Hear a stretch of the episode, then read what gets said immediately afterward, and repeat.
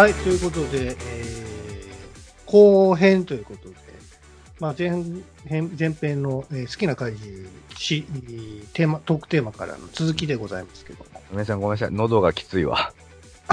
そうですか。なんか、あの、飲んでくださいよ。液体を。ずっと飲んでるよ、今。ずっと飲みながら喋っててこれなの。のもう無理。富谷さん、読めます？えーっと、どっからですかね。はい、いいですよ。カステルさん。はい、カステルさんからいただきました。ありがとうございます。はい。いろいろ悩みましたが、こういうのはインスピレーションで言うのが一番ということで、一番初めに思いついたもの。えー作品名はウルトラマンエース。怪獣名エースキラー。うんやはり他の怪獣、えーウルトラ兄弟を貼り付けにする圧倒的な強さに、えー恐怖しながらもかっこいいと感じました。うんエースロボットもいいですよね。ということでございます。ありがとうございます。僕、前回前半の方で、あの、金ピカの体って言ったの、こいつだタイラントじゃねえや。タイラントはまた別のあの、違うデザインだわ。ん何ですか？金の鎧みたいなの着てるのエースキラーの方だよね。ああ、エースキラーね。そうだよねはいはいはいうん。そう、エースキラーも強かったよ、確か。キラーはね、ウルトラマンのすべての必殺技を受け止めて、しかもその技で返す。そうそう。で、あのーまた、例に漏れず、ウルトラマンたちを貼り付けにする、そのゴルゴダの丘で貼り付けに、ゴルゴダの丘？ゴルゴダ星？ゴルゴダの星？みたいなところで、ウルトラ兄弟たちが貼り付けになってるみたいなのが、もう子供怖くて怖くて。いやー、な、なんやろうね、あの、貼り付けってさ、に、日本ってさ、その、別に、あの、キリスト教徒が多いわけでもないじゃないですか。うん。だから仏教徒が多いじゃないですか。うんだから貼り付けって基本的にやっぱイエスのね、あの十字架でしょ？結局は。まあだってゴルゴダって言ってるぐらいだからね。ねえ。な、何かそういう、うん処刑イコール貼り付け基本みたいなことになってるんですかね。それで僕ら怖いと思うんがちょっとあれなんですけど。なんかまず、あのー処刑って言葉が怖いし、ああ、貼り付けっていうその身動きできない状態にされているのも怖いし、あと何よりヒーローが負けるっていうのが子供はショッキング。あの、うん。強いヒーローが負けちゃう。えにさ、ウルトラマンがこう、繋がれてるじゃないですか。鎖とかで。うん。結構ゆるゆるなんですけど、うん、あれは何なんですかね？なんであれはあれは、あれですよ。ワンピースの回廊石みたいな感じで、つけてるだけでウルトラマンのエネルギーを吸っちゃうから力が出ないみたいななるほど。そういうことなんですか。それで全て、せはいあの説明がつきます。なんか、めっちっちゃくゆるゆるやから、サクッとこう。力が出ないから取れないんですよ。なるほどね。エースキラーそもそもロボットなんでしょこれ。そうそうそう。サイボーグ怪獣だっけ、んなんかそんな呼び方だった気がする。うん。確かこいつを召喚した宇宙人もいてたような気がする。いるいる、いるのよね。そう、だから、あのー、お便りの中でおっしゃってるあの、エースロボット、そのエースを、エースと同等の力を持ったロボットを叩き台として作って、そいつと戦わせるんだけど、その、ロボットを、いとも簡単にぶっ壊してしまうんですよ。ほうほ怖かったですよね。まあその、じゃあエースが戦っても勝てないじゃん、みたいなね、恐怖がありました。そうそうそうそう。エースもどきが出てくるんですよ。エースキラーの前に。うん。それが、あの、エースもどきがさ、そのエースキラーの光線にやられてぶっ飛ぶんですけど、うん、めちゃめちゃ怖かったですけど、そうですね。コッパ美人でしたよ。うん。発泡スチロールが。発泡スチロールを爆破するね。って。そうそう。うん。なんかその、発泡スチロールって独特の、なんだろうね。爆発すると断面が白いみたいなのそうそう、そうですよ。その感じも、なんか、雑な、ざ 雑な特殊効果であるがゆえに、凄みがあるというか。あ確かにあの、吹っ飛ぶと勢いあるからさ、うん。ね。だからそれ使ったんやろうけども、そうなんだよねや。っぱ白いとこ見えちゃうとね、うん。なんかちょっと興ざめ感がやっぱあるじゃないですか。うーん。しょうがない。まあなんか、なんか怖かったな。バラバラになるっていう演出。はい。ありがとうございます。はい、ありがとうございます。続いてはですね、これは、椿ライドウさんからいただきました。はいえーありがとうございます。作品名、ウルトラマン、えー 宇宙人、バルタン星人、うん、えー何度も何度も地球に攻めてくるのは地球に住みたいから、うんえー意外と地球人より地球を愛してるかもっていうことで、うん。これね、僕の好きな宇宙宇宙人の一つなんですよ。一つと、一つしかないんですよね。候補としては。はい。えー僕の好きなウルトラマンの怪獣です。はい。バルタン星人。うん。えーこれね、怖いんですよ、バルタン星人。初代のね。あの、多分だ、第2話やと思うんですけども、うん。一番初めに出てくるバルタン星人の回は。あの、バルタン星人のさ、まあ、デザインも秀逸なんですよ。あの、セミみたいな頭と、手が、あのね、でっかいハサミで、えー細かい作業はできないみたいな手なんですけど、あと、あの、塩ビ服みたいなね、尻尾のペロンってしたところとか、あ、そうだ、エミルクね。ね、つま先のとんがった足とかかっこいいんですけど、あの、何よりす、あの、バルタン星人のはい。挙動がかっこいいのは、あの、分身しながら歩くところです。そうですね。宇宙忍者ですからね。もうさ、宇宙忍者って単語かっこよすぎませんか？いや、宇宙忍者超かっこいいんだけど。安易ですけどね、宇宙忍者って。どんなんやねん。あ安易じゃねえよ。かっこいいだろ。忍者はもう何につけてもかっこよくなるんだ。サイボーグ忍者だってかっこいいし。忍者はね、どんな単語につけてもかっこいいんです。あのね、バルタン星人の目玉ってね、実は動くんですよ。ギミックとしては。グリーングリーングリーンって。えーこれね、2代目以降からもうそれなくなったと思うんですけども、そうなんだ。そう、初代はね、すごいよくできてましたね。うんで、あの、夜にめちゃくちゃ映えるんですよ、あれって。そうだね。綺麗でね。あのー、まあ、夕暮れとか夜に戦うシーン、僕やっぱすごい好きなんだけど、そのね、怪獣なり、あとウルトラマンの目とか、ねカラータイマーがすごいさ、暗闇に映えるじゃん。ですね。その暗い、暗い街並みに巨大なものが目を光らせて立ってる感じとかがすごいいいんだよね。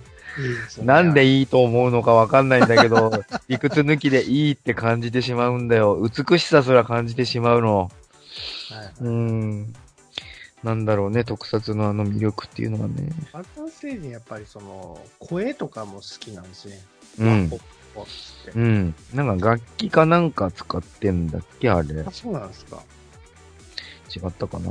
まあちょっとやられ方が、ちょっと、残念な、やられ方してましたけど。あのー、すごいさ、あのーすごいアイデアだと思うんですよ。あの、ち、じ、自らをミクロ化してちっこくすることで、はい。あの、あんなちっこい宇宙船の中にも、あの、20億3000万、万人ほどの、ウルトラ、え、違うわ。え、バルタン星人が入ってて、地球に移住しに来るっていうのすごいエコだし、いいアイデアだなと思うんだけど、そのえーちっこくなって、ちっちゃい宇宙船にぎゅうぎゅうに詰まっているがゆえに、一網打尽です。ウルトラマンの安崎降臨、あ、安崎降臨は本体か。スペシウム光線でも一網打尽なんですよ、そんなことしたおかげで。あれでさ、20億3000万もの人口が、命が失われたって思うと、そうですね。ちょっとかわいそうな感じがす初るよねめ来。た時に、あの、バルタン星人に交渉するんですよ。うんここの地球に住んでもいいかって。うんそしたらウルトラマンが、早田隊員、ウルトラマンが、あの、分かったと。いや、地球に相談せんとやで。地球人に相談せんと勝手に決めてるんですよ。分かった。いるお前たちは住んでいいっていうことを言ってしまって。その話ちょっとひどくないですか？あまあまあまあまあまあ。まあ地球人の代表じゃないだろ、お前は。まあね、だから、バルタン星人もそもそも相談する人を間違えてるんだよね。まあまあね。で、実は違うみたいなね。そう、まあ。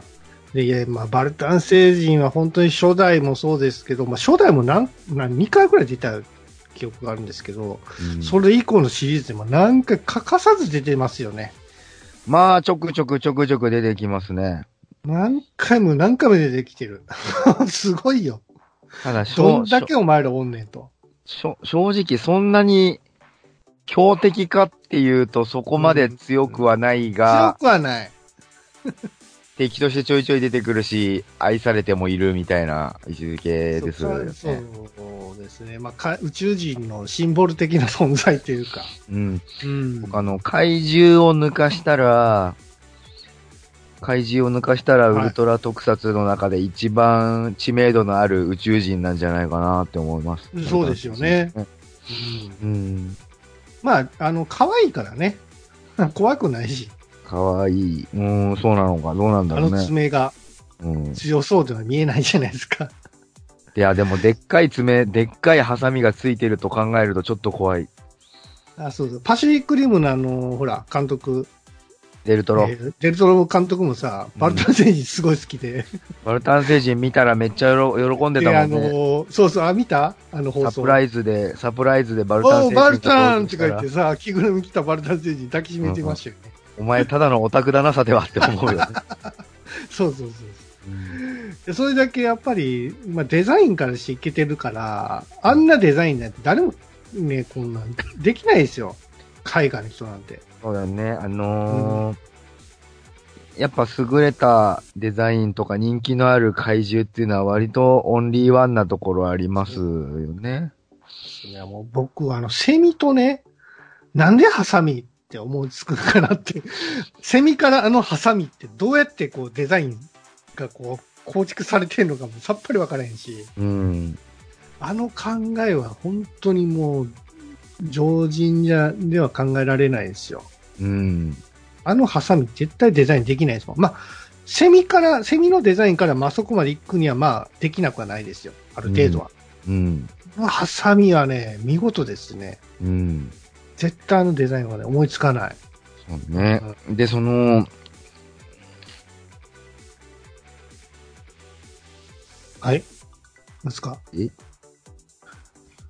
こえます？あ、大丈夫ですよ。はい。あのー復活、復活つか、あの、2回目に登場した時にさ、うん。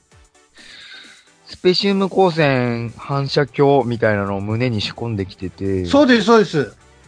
あ胸部のところがパカって開くんですよ。パカって開いて、ね、観音開きにパカって開いて、そこに鏡が仕込まれてて、そうそうそうそうス。ペシウム光線跳ね返されるっていう、その、ガリバーのお前。光線だから、光線だから鏡で跳ね返されるんだって思って。いや、はじめ、いや、うん？どっちやったっけあれ？なんかバリアみたいなの貼るんですよ。確か。あれってどっちやったっけ？二代目やったっけ？多分初初代やと思うんですけど、バリア貼ってて、それで八つ咲き氷跳ね返すんですよ。で、スペシウム光線は、あの、防げないから、うんえー胸部をパカって開けて、それで反射するんやったっけ？それの仕様やったね。多分そうあれやった。どっちが先だっけな？だって、その、スペシウム光線効かなかった時は結局八つ咲き降臨で真っ二つにされてた気がする。そうですよね。どっちも、どっちも八つ咲き降臨が最後の締めやと思いますけど。片っぽを守ろうとすると片っぽがダメになるみたいなシステムだな。なんだろうね。面白いね。はい、ありがとうございます。ありがとうございます。じゃあ最後ですかね。はい、おえー、オメガさんからいただきました。ありがとうございます。ありがとうございます。作品名は、えーウルトラセブン。うん。えー怪獣名はメトロン星人。はい。えー理由は子供の頃家にソフビ人形があったから、えーバナナに手足をつけたような形で、えー手はザクロの花みたいで、先闘するやつに見えなかったので、謎の存在でしたが、うんえー友達感覚で遊んでた気がしますということでございます。はい。トロン星人。ありがとうございます。もうこれこそ、僕がさっき言ってたあの、暗闇とか、それこそ、夕暮れに一番映える宇宙人なのではないかっていう気がする。確かにね。あのね、目玉もそうなんだけど、あの、何？胸顎腹？なんかようわからん。あの部分、あの部分のビラビラが光ってる感じとかがすごい、すごくかっこよかったっていうか、美しかったなメトロン星人。なんだろう、あのデザイン。あーねあれ普通に真っ昼まで撮影したらすんげえ滑稽やったと思いますよ。ああ。撮影の技術やと思いますね。やっぱライティングとかアングルとかって大事なんだって、まああれ見るとわかるよね。大事ですよ。下半身とかすごいダサいんですもん。うん。そう、腰かからそ下とか。の、巨大感の演出とかさ、うんなんだ、あれ、カメラとかもそうだけど、その、CG とかをやってる人はぜひ、メトロン星人の回を見てほしいんだよね。学ぶとこ多いと思うんだ、きっと。だから実装時間とかですね。おー。で、またその、日常に潜んでくる脅威みたいな、恐怖みたいなのがさ、描かれてる回で、うん。諸星団とちゃぶ台をと、あの、囲んで座ってる感じとかもさ、すげえシュールだったしさ、ああれね。と、その、た、タバコに毒を入れるみたいな、その、はいはいはいはい。リアルに今あっても怖い作戦を取る感じとか、ね、その宇宙人はやっぱそのパワーではなくて知恵で地球を侵略しようとする感じ、それがすごい怖かったな、宇宙人。宇宙人って存在がまあ怖かったですよ。そうですね。その、等身大だからさ、やっぱり目立たないじゃないですか。そうだね。怪獣とかはさ、やっぱり巨大化するからさ、もうすぐ、あ、こい、もうすぐわかるけども、うん。本当に等身大になってくるとさ、どこに潜んでるかわからないっていう怖さがあるんだよね。そうですね。だからそういった意味でも、やっぱり成人って僕の中では大好きな、あの、ものだったりするんで、そうだね。うんで、こう、まあ知恵使われたらさ、ねえ、どうしようもできないじゃないですか。このメトロン星人のこの、なんかこう、やり方もね、初めはちょっとなんかこう、ショッカーに似てるなって思ったりするんですよ。いや、うんそこじゃないだろうって思いませんでした？タバコにそこ仕込む、仕込むんやったらもうちょっとなんかいろいろやり方あるやんけ、とかう、ん。そういうことじゃないですよね。うん。うん、だから初めになんか人間の理性を失わせるために、こう、タバコに毒を入れて、で、あの、しかもさ、そのタバコをね、全国にこう売ってるわけじゃなくて、その、うん。ある駅前の自動販売機にだけ売ってるっていう。うん。なんかそういう地域密着型悪みたいな感じだったりしてそうだね。それもなんか、ん？っていうことだったりもするんで、うん。宇宙船作れるだけの科学力あるんやったら、もうちょっとなんとかなれちゃうのって。うーん。で、しかも住んでる場所がなんかね、あの、下町みたいなとこなんですよ。そうなんだよね。工場地帯っていうかさ。あーまあ、なんかその辺気合というかさ、なんか相性感じるキャラクターでもあるのかな。うん。まあ何にしても電飾がおもろい。電飾。そうだよね。そうだよねピ。ロピロピロピロっつって、あの、口のなんか周りがね、うん電飾がこう移動したりするところがね、そう、いいデザインですよね、これも。これも成田さんかなうん。そうそう、ベトナムっていうね。うん。はいはい。というわけで、うん2。週、二週にわたって紹介してきましたけども。そうです。これじゃあ2週にわたって声ガラガラってことになるんだ。まあ、それはそうですね。ですか。すいませんね、なんかね。えーと、どうする？我々の好きな怪獣、宇宙人。そうそう、僕は先ほど言いました、あの、バルタン星人でございます。うん。うん。で、それで終わりでいいのね。はい。僕はね、抹茶悩むなすげえ悩むなえ、まだ決めてなかったんですか？あのー僕実はその、ロボット系の怪,、うんえー怪獣？まあ怪獣っていうかロボットなんだけど、ロボット系が好きで、うん。その、硬い、金属でできた硬い敵に、うん。その生身のウルトラマンが立ち向かっていって、躊躇なくチョップをしたりする感じが好きなんですけど、うん。まあ、味方枠として僕は、うん。ああ、でもな、ここ敵で考えるべきなのかな 揺れてますな。うん。何成人怪獣？じゃあ、怪獣でいきますね。怪獣で、はい。うん。えー、キング・ジョーで。キングジョー。あああ、キングジョーは機械ロボット。あ、そうだね。はい。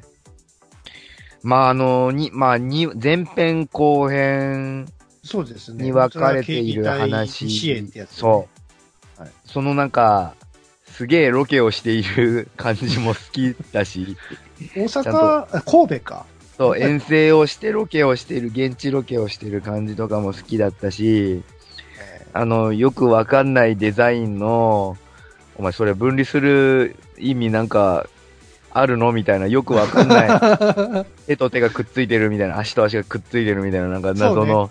分かれ方をして、それがちょっと、あのー宇宙船っぽい感じでふわふわ飛びながら近づいてくる感じで、もう合体すると超強いみたいな感じで、もうセブンがもう、もう拳の連打でドカドカドカドカ胸板を殴っても全く効かないんですよ。そうね。あの百戦錬磨のウルトラセブンがね、しまいにはもう力負けして馬乗りにされてボコボコにされたりとかする。そうね。そう、そのね、でも、いい、なんだろうな。いい悪役だったっていうか、いいライバルだったっていうか、まあまあ。その、なんだろうね。い意志とか悪意みたいなものがなかった分だけ、うん。なんだろう。その象徴としてすごい立ちはだかってる感じが、良かったんだよでなもさキングジョーってこう、なんか、悪役というか、その悪者にはあんまり見えないキャラじゃないですか。うんそうなんだよねどっちかっていうと、ウルトラセブンのそのカプセル回、カプセルギミックの一つみたいな感じにもなり得るじゃないですか、あのデザイン。まあ、もし、ヨガヨならですよ。あの、そういう機能はなかったかもしれないけど、カプセル怪獣のあのカプセルに怪獣を閉じ込めるみたいな、おそれで自分。を、あの自分のね、カプセル怪獣として刺激できるみたいなシステムがあったとしたら、お弱らせてたそのキング・ジョーをカプセルの中に閉じ込めて、お自分のこあのカプセル怪獣として使えるようないいですね。未来があったかもしれないわけですよ。キキングジョー、バーンっつって。そうそうね。超強いよ。もうむしろセブンが出るより強いかもしれない。しかも分離するし。え、でも、ってことはもう、アギラとか退場した方がいいかな。でカプセル怪獣3つしか入れんからな。いや、4つ、ほ四つ4つ4つか、入んの？4つ目、4つか5つ、カプセル自体はもっとあって、で、や4体目のカプセル怪獣はどっかで落としちゃうんですよ、確か。登場させようとしたら手からポロって落としちゃって、はいそう、本当はもう1体いるんですよ。うん裏設計があったよね、じゃいや、ちゃんとその、で、出そうとする話はいあった。うん、あったよね。いや、それだけね、なんかこう、ヒーロー前としたこう、立ち振る舞いじゃないですか。うん。かっこいいさ。あの、色使いもさ、シルバーというか、メタリックな感が、ものすごいあって、うん。なんか、見方にした方がおもろいな、かっこいいなってちょっと思ったりするんですよね。なんか、顔、顔が、あの顔が、あれはなんかどこが目でどこが口だか全くわからないんですけど、あの、あちっちゃい穴みたいなのあるやんか、二つ。顔のところ。あれ、あれが目なのあれが目やったらちょっと笑ってまうの？わかんない。どれが目だかわかんないんですよ。だから、その、悪役顔ではないんだよね、キング・ジョーは。そうよくわかんない顔をしてる強い存在なんですよ。そうそう重さがあるよね、なんか。うん。重量というか。そうそだからそれこそセブンが、あの、ねじ伏せられて床に組み伏せられるのとか、本当凄みがあったよね。わあ、金属のロボットにのしかかられてるって重いんだろうなって感じしたからさ。セブンの顔、わしづかみしましたからね。そうそうそう、ね。しかも、あの、あなたの好きな、あの、あの、水浴、水浴じゃねえか。あの水と、なんか、こう、一体化して、こう、なんか、そう、戦そう。うとこじゃないですか。そうなんですよ。やっぱね、水辺での戦い、もう何回も言ってるけど、やっぱね、水辺での戦いはすごいいいね。港でね、その、戦うシーンがあるんですけど、うん最後の決戦かな。うんそう、タンカーを持ち上げてさ、ウルトラセブンのタンカーをぶつけようとするんだけども、そうね。ウルトラセブンがね、それを、それはちょっとやばいと思ってう、ん。そのタンカーを奪い返すってことになるんですけど、その、ね、それこそさっき言ったデルトロ監督が作ったパシフィックリム。パシフィックリムがもうウルトラ特撮の、まあほぼオマージュと言っても差し支えないと思うんだけど、うんうん怪獣というその脅威が、うんあの、海から上陸する感じ？はいはい。海からやってきて、その地上、日本とかに上陸してくる感じ、それを水際で防ごうとするのがそのウルトラマンだったり、そのパシフィックリムのそのロボットだったりするんだけど、その感じとかね、さすがデルトロ監督は分かってるなって思うね。確かにね。ううんん。いや、確かにね、この回は本当に、セブンピンチっていう回だったのを覚えてますねう。ん。うん。い俺、や、しかもね、その分離って初めてんじゃないかな。うん。いつの、その物体が分離して、ロボットにな,、なるっていうのはさ、そうだね。どういう変形の仕方なのかも、ちょっと無理があるやろっていう感じなんですけど、まあまあ、それはそれよしとして。そう。あとね、あのー川崎の怪獣酒場にね、見に行ったんですよ、僕は。キングジョー見合ってキンキングジョーがゲストで来るっていう回に、あの、もしかしたら間に合わないかもしれないけど、ちょっとだけでも見たいって言って、日曜かなんかに行ったら、やっぱね、うんキングジョー大人気だから、えずらーって店の外に行列できてんの。えー。うわー、これ一応並んでみるけど、今から1時間半待ちですとか言われてるし、あれ、あの、閉閉店、あの、閉店までに入れたとしても、そのゲスト怪獣が来る時間帯って決められてるから、お。その時間帯を過ぎたら、たとえ入店できても、もう帰っちゃった後かもしれないんですよ、怪獣酒場って。うわ、その時間過ぎちゃいそうだわって思ったら、その、キングジョーがね、店の外に、あのね、一度店の中にいたキングジョーがちゃんと店の外に出てきてくれて、その通路の方をね、ずんずん練り歩いてくれたんだよね。うん。そうなんやそう、そんでね、ちゃんとその着ぐる、着ぐるみというか本物だけども、キングジョーのね、あの、電飾がやっぱちゃんとね、明滅するアクションあ光るの？仕込んであるんですよす。げえ。めっちゃかっこいいのキングジョーそうなんや。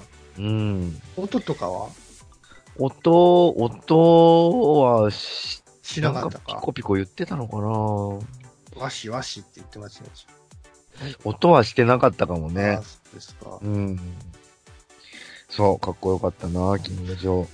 キングジョーか。うん。僕はあの、ロボット系やったら、セブンではあの、車食うやつとか好き。あ、クレイジーゴンね。うんクレイジーゴンも好きだよ。くる車食う、食うメカってむちゃくちゃやん、それって思いません？何よりシルエットがダサい。そのシルエットがダサいところが逆にいいんだよね。足細いみたいな。足むっちゃ細いんすよ。そのくせ、片手だけ異様に長えみたいな、ハサミでっけえみたいな。ハサミ、ハサミでかいね。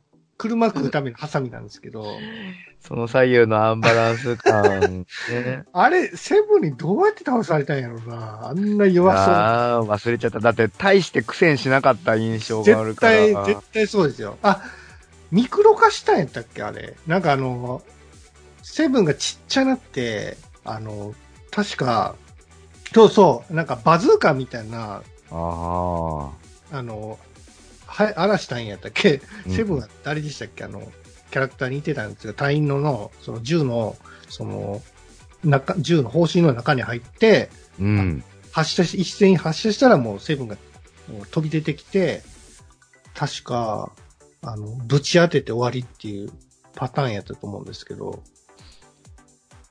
いやー、覚えてないな。多分そうですよ。いや、そうそう、あんまり自信ないですけど、うん。まあ何にしても、その、ロボット、ロボット、ロボット他にあったっけ？まあ他にいっぱいあるか。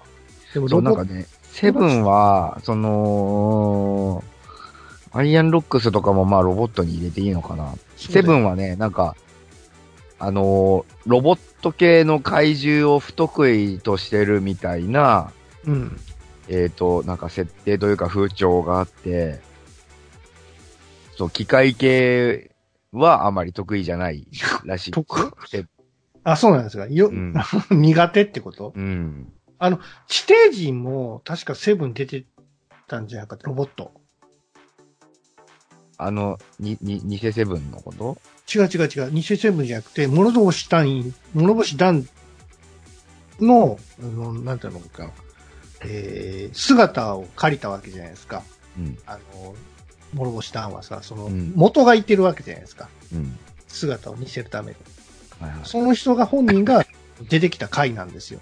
うん、うん。炭鉱かなんかで働いてて、で、それが、あの、なんか崩れてしまって、あの、出れなくなってしまったんですよね。その、諸星さんに似てるやつが。うん。それを助けるために行ったら、地底、地底、えー、地底のなんかそういう、う場所が見つかって、で、そこには地底人が住んでてっていう話だったと思うんですけど、うん。で、そこで登場してたのが確かロボットやったと思うんですよ。あー、なんか、いた、いた、いたね。なんだっけ？セブンがなんか捕まってしまって、うん。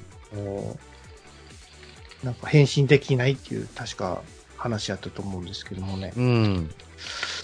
あれなんだっけな。そうそうそう、ユートも、ユートもっていう。あー、いた。いた。あの、懐かしい感じのロボットでしょ？そうそうそうう。そうそう。ブリキのおもちゃみたいな感じのロボットでしょ、いたそういた。そうです。あれもロボットですよ。うん。かっこいいんですよね、俺うの。ん。うん。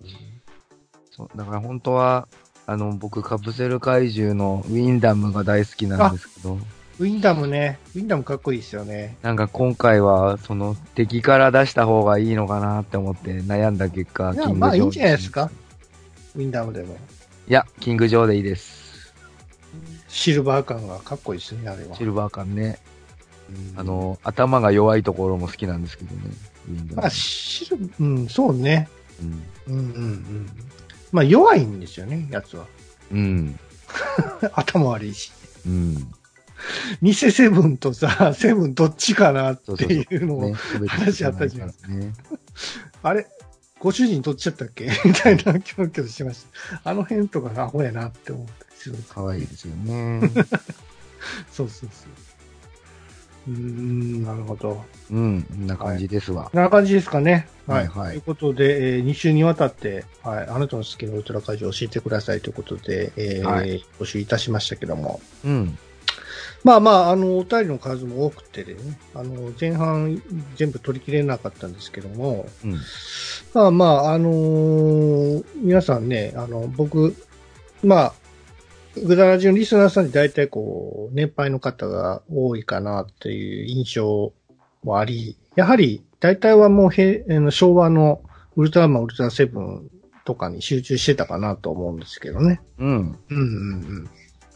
まあまあ僕の中ではあの、ウルトラ、あの、セブン、やっぱり、やっぱウルトラマンの、やっぱりその成田さんのデザインが、まあ僕の中では好きなんで、うん。まあ買ってしまうかなと思うんですけども、うん。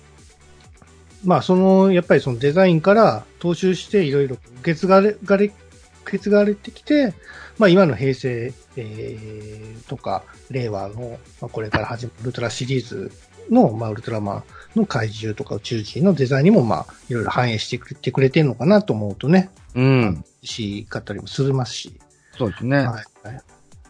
そうですよね。うん。そう、そういったまあ進化というかさ、その、デザインの進化を見ていく過程もまあ面白かったりもしますんで、うん。ちょっと応援していきたいかなと思います。うん。なんか逆に言うと、あれだよね。最高、最近の、こんだけシリーズが続いちゃうとさ、はい。なんだろうね、もう部活に同じようなデザインにはできないし、しかも、うんあのーシンプルな怪獣とか逆に作りにくくなってんじゃないかなと思うい。や、難しいと思いますよ。普通のなんかさ、普通の、なんだろう、普通ってなんだかわかんないけど、レッドキングみたいなすげえシンプルで力が強いみたいな尻尾があるみたいなさ、つるんとしたはい。茶色みたいなのを、ちょっと恐竜が強くなった感じの怪獣みたいなポジションの怪獣を、今、この令和になったご時世に新ウルトラマンで出すっていうのはなかなか厳しいと思うんだ。そうね。うん。やっぱね、怪獣のデザインも今まで見たことがないようなデザインのものをって考えてる。うん難しいなうん。僕はあの、エヴァンゲリオンの使徒っていうキャラクターのデザインもさ、やっぱりその、その、なんていうのかな。セブン初代とかの、やっぱりデザインをある程度こう意識しながらしてる感はあると思うんですよ。そうだね。あの、SE にウルトラ特撮の音使ったりもしてるからね、まあまあエヴァはね。そうそうそう。何かこう、いろんなね、あの、作品にもやっぱ影響は出てますよね、それ、うん。そりゃそうでしょう、そりゃそうでしょう。それだけやっぱり、その、シンプルイズベストじゃないんですけども、やっぱり、うん、特徴があるんやろうね。ウルトラ怪獣っていうのは、うん何かしら。そうですね。この怪獣、怪獣、怪獣ですよ、怪獣。ね。そう。パシフィックリムとかもやっぱりね、その、今回のその僕見てた、えーゴジラ、キングオブモンスターズもそうなんですけど、やっぱり、なんか日本の、なんかね、その怪獣のデザインってやっぱり、こう、なんか、誇れる部分っていうのはあると思うんですよね。うん。うん、まあゴジラもそうですけども、うん。なんか、うん、そうね。だ怪獣ってさ、あのーまあ、つぶらやさんが名付けたものなんでしょうなって思うんだけど、うん。そうね。こん。だけね、ウルトラシリーズが続くと、例えば、巨大な、ちょっと恐竜チックなものがバーンって東京とかに現れたら、うん。みん。な、あ、怪獣が出たん。だって言うと思うのよ。そうね。そいつの個人名はわかん。なくても、怪獣が出たって言うと思うの。言いますね。ね、怪獣っていうものを知ってるからさ、我々はう。ん。うん。そう、だけど、その、ゴジラ、シン・ゴジラが作られた時に、うんその、シン・ゴジラを見て、誰もそれを怪獣ってわからなかったんだよね。うん？シン・ゴジラを見て誰もそれを怪獣って言わなかったんですよ。ゴジラだから？シン・ゴジラを見て、はい。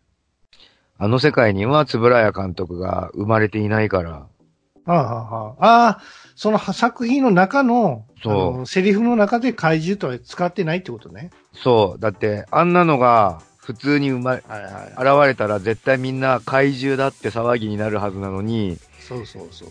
あの世界には円谷監督がいなくて、ウルトラ作品も生まれてないから、誰も怪獣って存在を知らないんだよね。ゴジラは知ってんでしょ。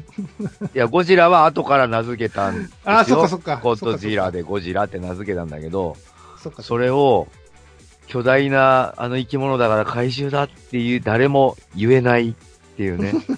つまりあの世界では、あれが初めてのそういう存在なんだよ、認識されたものとしてね。うん。ねそうそうなんですよね。なので、素晴らや監督の残してくれたものは大きいなって思いますね。命名、そう、命名ってなんかおかしないかな。なんかどうやって名前つけてんやろうね。その作品内で。その、ウルトラマンの命名もおかしな話じゃないですか。ウルトラセブンもそうですけども。ウルトラマンは確かその最初に見た、その家督隊なりウルトラ警備隊なりの人がうんあれはウルトラマンだっつって、そう。そっから呼ぶようになったりもね、してるけど。確か、安野隊員がウルトラセブン頑張ってって言ったら、あかんでウルトラセブンになってしまったっていう 話聞くんますけど。なんかその、なんだっけ、名前、名付けられる名前の由来のエピソードがカットされちゃったから、いつの間にか普通に呼んでるみたいな。ウルトラ系みたいな7番目のうん人やから、ウルトラセブンっていうことなのかな、ということなんでしょあれ、確か。うん。そう、確かその、由来のエピソードがどっかしらにあったはずなんだけど。あ、そうなのね。うん。でもカットされています。まあ、もともとはなんかオリンピックでウルトラ、ウルトラっていう名前、ウルトラ Q からまあ、はあの、受け継いでるとは思うんですけども、もともとはね、ウルトラ Q だから。そのウルトラっていうのは、はじめオリンピックのその、技の名前なんでしょ？ウルトラ C でしょ？そうそうそうそう。確か体操かなんかの競技の、えー技名だと思うんですけども、うん。そこから持ってきたんですね。そうだね。うん。いや、まあ、何しろ未だにね、こうやって、我々がおっさんになってもまだウルトラマンっていう文化があるわまあ、け。すごいですよ。ね。おっさんも熱く語れる、うん、ね、子供と共有できますからね、ウルトラマンの話で。ほんとほんと。だって今昔の、昔の怪獣とかもさ、うん。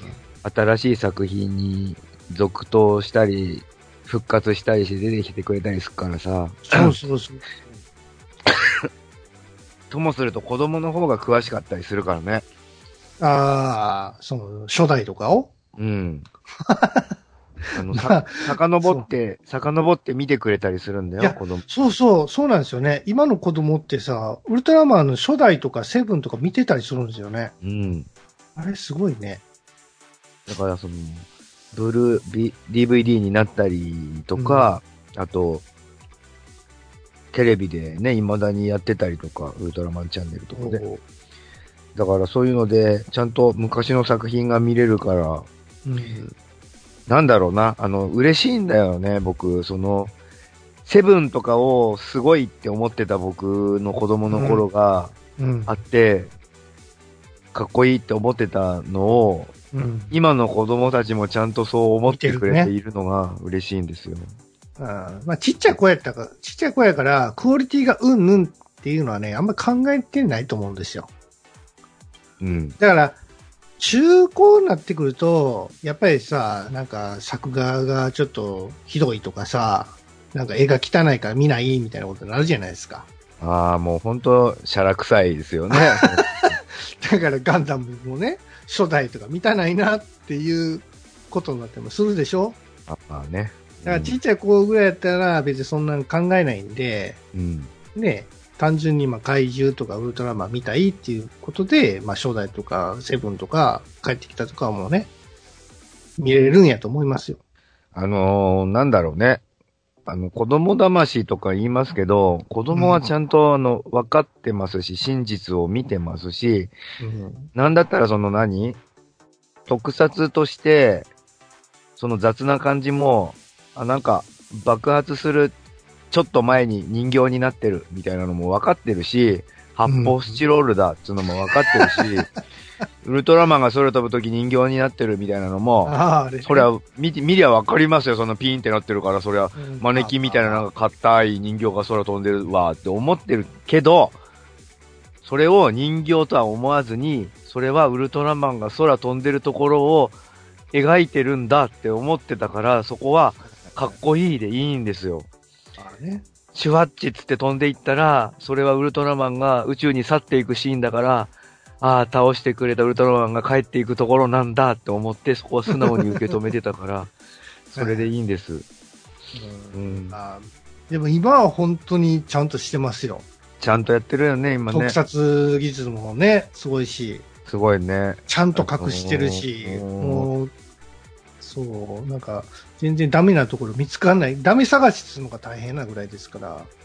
必殺技の演出とかもどんどんさ、クオリティアップしてるし、あの、昨今のね、うん平成ウルトラマンの好きなところは、あの、ウルトラマンが現れた時に、あの、着地するときに、あの、ドズーン、ドズーンって、ね。着地したときに、はいはいはい。地上の砂ぼこりとかが一瞬パーンって浮く演出。あれ、演出ってゲームから来てるやんと思うんやけどな。そうなのかな？違う違うのかな？ねいや巨大感はありますよ浮くんでね、パーンって。なんか、ミニチュアをこう、手前に持ってきてさ、その、巨大感を見せる撮影方法って、やっぱり実装時ぐらいから始めてるわけじゃないですか。うん。昔からこう受け継いできた流れてるのもあるから、そうだね。そう、シンゴジラもやっぱり下からのアングル、ローアングルから撮るっていうのはやっぱり巨大感は出るわけじゃないですか。うん。うん。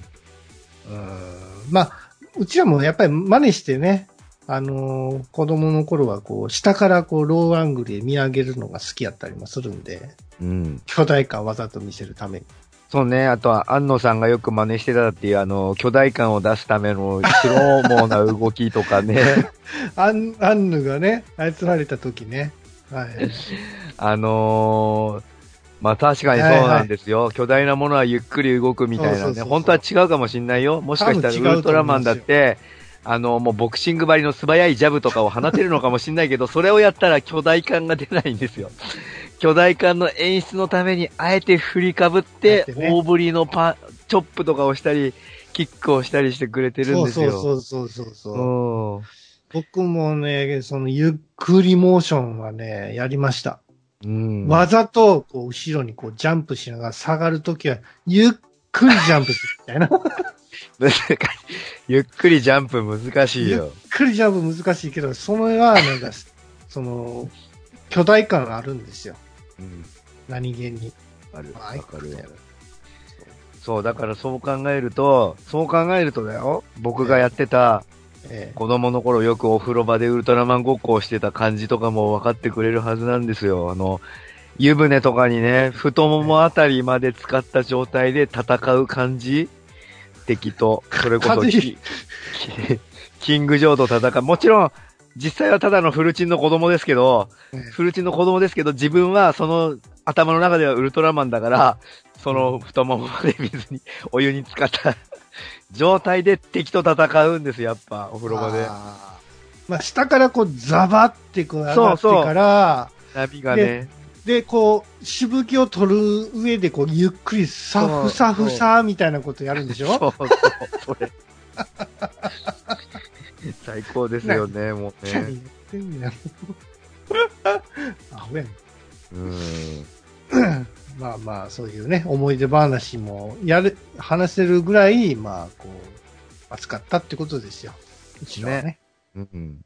はい。ということで、えー、ぐだぐだゲームラジオ、えー、第316回、えー、あなたの好きな歌ラジオを教えてくださいのトークテーマでございました。はい。はい。えーっと、まあ、またね、こういうトークテーマを設けて、なんかいろいろやっていきたいと思いますので、はい。その時は、まあね、よろしくお願いします。はい。えー、そうですね。えーっと、どうしようかな。今日は、えーゴジラが終わって、えー、来月から確かスパイダーマンを、あ、今月か。今月からスパイダーマンをやるので、はい。またちょっとさっき言ってた 4DX、まあ、先週か、先週言いましたまあ、4DX 良かったよっていう方です。ことで、ちょっと 4DX ブームが僕の中に来てるということと、あとその僕、その 3D が嫌いな理由の一つとして、メガネかけるのが嫌いだったんですよ。うん。で、これ今最近ね、そのメガネかけなくてもいい、いい、そのメガネ野郎に特化した、あの、レンズだけを、あの、なんていうか、クリップみたいなのが挟むあるある、あるねやつ。があって、今ね。うんそれ知ったときに、わ、これ俺もしかして 3D 好きなのかもしれないっていうきっかけを教えてくれた、えー今回の、えーキングオブモンスターズでございました。うん。あれさ、はい VR のやつも VR ゴーグルもメガネタイプのが今度出るんだよね。え？あそんなあるの？うん、そう、サングラスタイプのと、あとそのメガネみたいな感じでアタッチメントで、確かメガネの上からパチってつけられるタイプのあ VR ゴーグルっていうかええ VR メガネみたいなのはね。これからこのメガネ野郎を認識したこの商品開発をどんどんあの進めていってほしいと思っております。えー、トミヤンと。はーい。えー、何の話しようかな。あすごいんですよ。ああのー、僕が応援するところの飯田里穂さんが、ああのー、コミコンソウルに出演することになりました。その韓国のソウルで開催されるコミコン、僕たちが何度も行ってる、おあのいろんな映画のアーティストさん、俳優さんとかがおやってくるあのコミコンに、飯田里穂さん出演決定っていう知らせが来て、おえ、すごい、どんな、どんなお仕事だろう。なんかコメンテ、なんかそのインタビュアーとかそういうのかなって思ってホームページ見たら、あの、ガーディアンズ・オブ・ギャラクシーのあの、うん。マンティスちゃんっていう頭にあの、ショックされた女の子いるじゃないですか。うんあの子と、何？隣に飯田里穂さんがポンって並んでて。今んとこゲストで決まってんの、その二人がツートップで、この後も続々と決まるんでしょうけど、おその二人が並んでるのって、すげえって思った、えー、やすでした。はい。それでは皆さん、さよなら。さよなら。